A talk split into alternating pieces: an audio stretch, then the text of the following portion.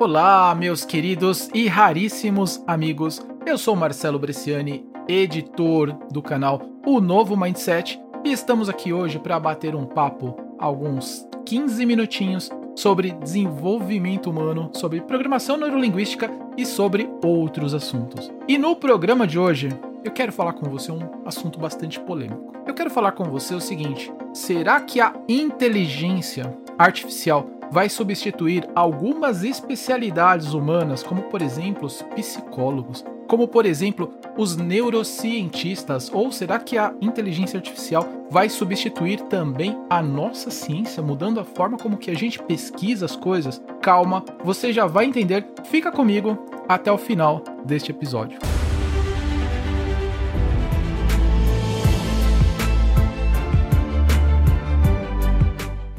Vamos lá.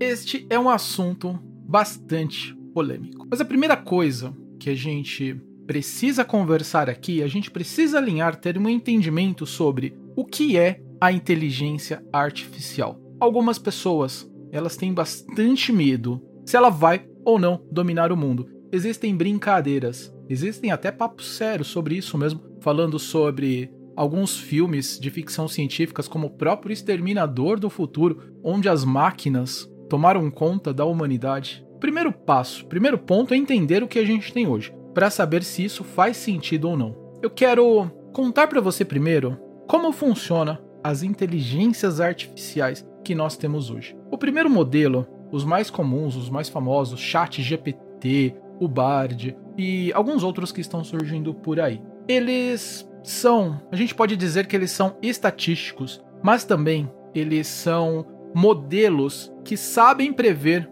qual a probabilidade de um conteúdo seguinte a partir de um conteúdo anterior. Eles são muito bons para escrever textos, aquelas redações, aquele conteúdo que, por exemplo, o Chat GPT entrega para gente. Então, conforme a gente coloca isso, são dois, dois pontos bastante importantes sobre a inteligência artificial. O primeiro é isso. O primeiro, eles, através de treinamento, onde foi fornecido um conteúdo muito grande inicial, eles estudaram, eles aprenderam. Como que eles estudaram? Como que eles aprenderam sobre esse conteúdo? Eles analisaram textos, eles analisaram tudo que existia e eles foram entendendo que se você está falando de um texto após uma palavra anterior, existe muita probabilidade de acontecer uma segunda e uma terceira, uma quarta e seguir por um caminho. A gente pode ver que isso é um modelo estatístico, onde simplesmente ele não sabe bem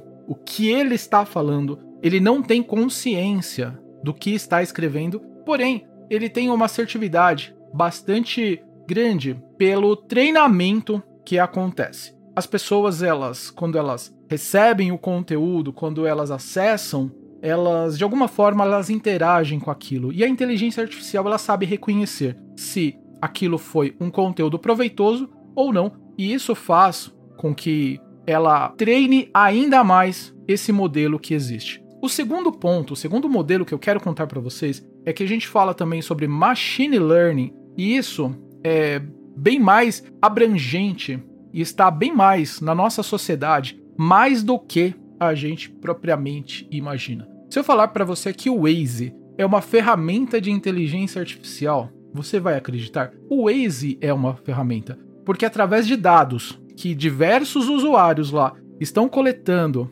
andando por diversas regiões da cidade e a velocidade, cruzando com o local, cruzando com a direção para onde ele vai, o Waze ele é capaz de dizer para a gente se aquele caminho é bom ou não, e para os próximos motoristas, ele vai sugerir um outro caminho. Então, essas ferramentas, propriamente de machine learning, elas sabem que elas precisam aprender. E existe até algumas alguns artigos na internet onde colocam é, essas ferramentas para treinar com jogos simples, como o jogo da velha, como o xadrez. Então, através da tentativa e erro, a inteligência artificial, no começo, ela vai errando muito. Ela vai sem, tendo um comportamento, tendo um resultado pior do que um jogador medíocre, um jogador mediano. Mas acontece que conforme ela vai treinando possibilidades e ela vai descobrindo.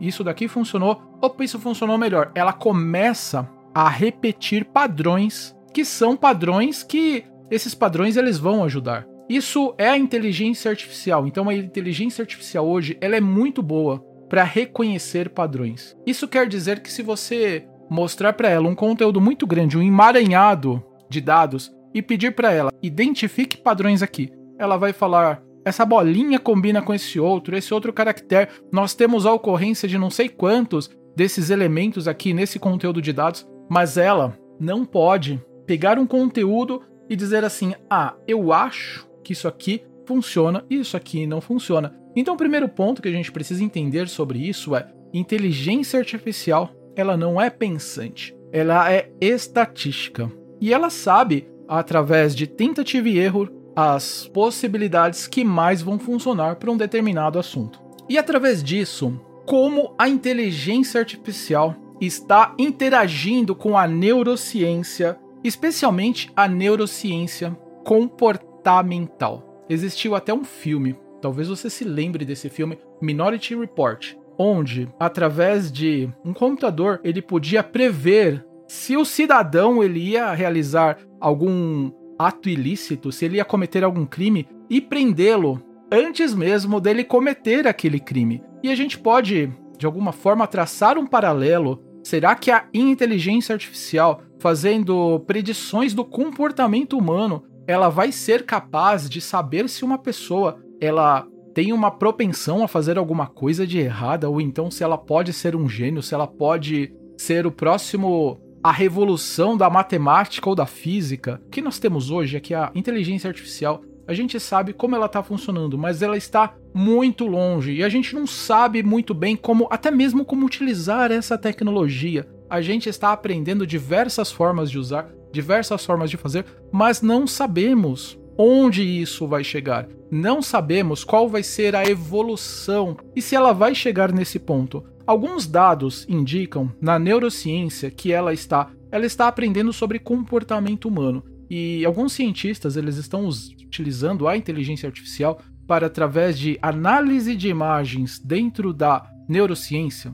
Existe uma coisa aqui chamada neuroimagens. O que, que são as neuroimagens? As neuroimagens é uma máquina, um computador, ele escaneia o cérebro, ele gera imagens das imagens do, dos pontos cerebrais onde estão em maior é, movimento, onde os neurônios estão funcionando em maior atividade cerebral. Então ele faz uma imagem e ele começa a prever. Dessa forma, os neurocientistas eles começam, eles podem até mapear qual é a área do cérebro responsável por cada tipo, cada atividade, até mesmo cada comportamento ou cada sentimento. Acontece que os computadores, a inteligência artificial, estão utilizando essas ferramentas para entender padrões, entender comportamento. Antigamente, é, essas análises eram feitas por homens. As pessoas elas começavam a ver, olha, essa área do cérebro ela está ascendendo, então quer dizer que a atividade cerebral aqui está muito grande e a pessoa estava pensando em determinada coisa. Então eles começam a fazer, traçar esses paralelos para saber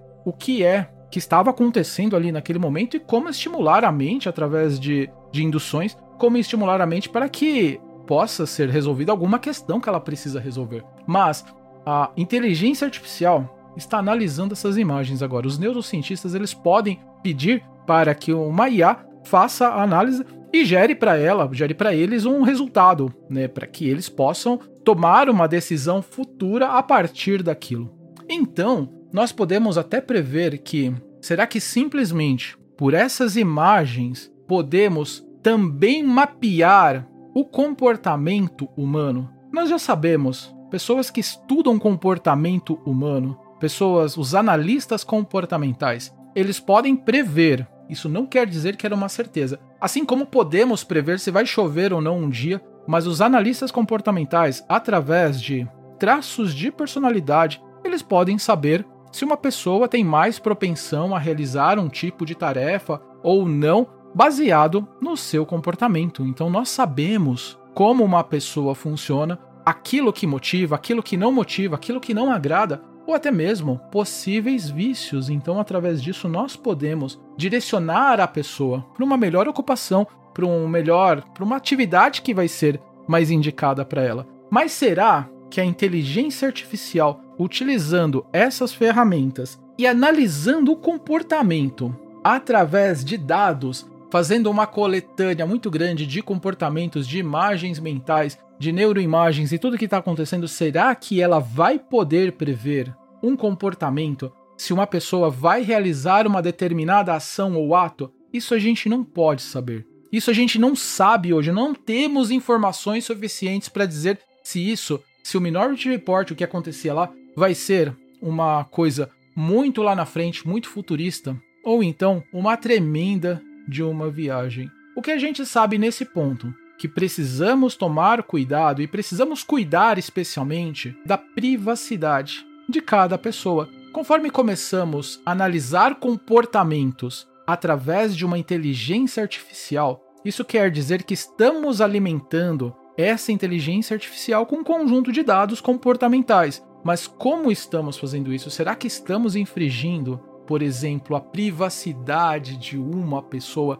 Ou será que simplesmente estamos colocando coisas lá de forma com que essa quantidade muito grande de dados elas servirão para uma coisa, para uma pesquisa que vai nos trazer um resultado que vai ser bom para que nós possamos aprender. Uma coisa é fato: através de análise de dados, nós podemos, através da inteligência artificial, através de identificação de padrões, podemos saber se determinado remédio vai ser bom para, para aquela doença que está acontecendo. Então, a indústria de medicamentos, onde você vai poder, onde o cientista vai poder cruzar, olha, acontece tal coisa, podemos tal tais remédios, tais terapias que vão surgir. Isso vai fazer com que, se isso acontecer realmente, isso está muito longe de acontecer, vamos poder economizar bastante tempo na pesquisa de medicamentos para tratar as doenças. Isso vai fazer com que estágios iniciais, onde testamos os medicamentos em, por exemplo, em animais ou até mesmo na fase quando a gente, quando os cientistas eles testam indivíduos, podemos economizar bastante tempo com isso. Mas tudo isso que eu estou falando para você está muito longe da realidade de hoje. Existem pesquisas que estão falando isso. O que pode acontecer daqui para frente, ninguém vai saber. É uma previsão, assim como eu posso dizer para você que amanhã vai chover na minha cidade e pode muito bem abrir aquele sol lindo demais. Então, o que, que podemos pensar hoje sobre a inteligência artificial dentro da neurociência, dentro dos estudos que estamos fazendo, é uma ferramenta que ela pode nos ajudar, mas precisamos, especialmente, aprender muito sobre ela, aprender o que podemos fazer para que um indivíduo não seja prejudicado. E essas são as reflexões. Se você é um cientista, se você é psicólogo, calma. Calma porque estamos muito longe de tudo isso que pode acontecer. Eu sou Marcelo Bresciani e se você ainda não deu um like nesse vídeo, dá um like aqui embaixo. Se você é novo no canal, se inscreva. Isso vai fazer com que o YouTube mostre o meu canal para mais e mais pessoas, fazendo com que o novo Mindset chegue a uma quantidade de pessoas que merecem ouvir essa informação. Eu sou Marcelo Bresciani e fico por aqui hoje e vejo você no próximo episódio.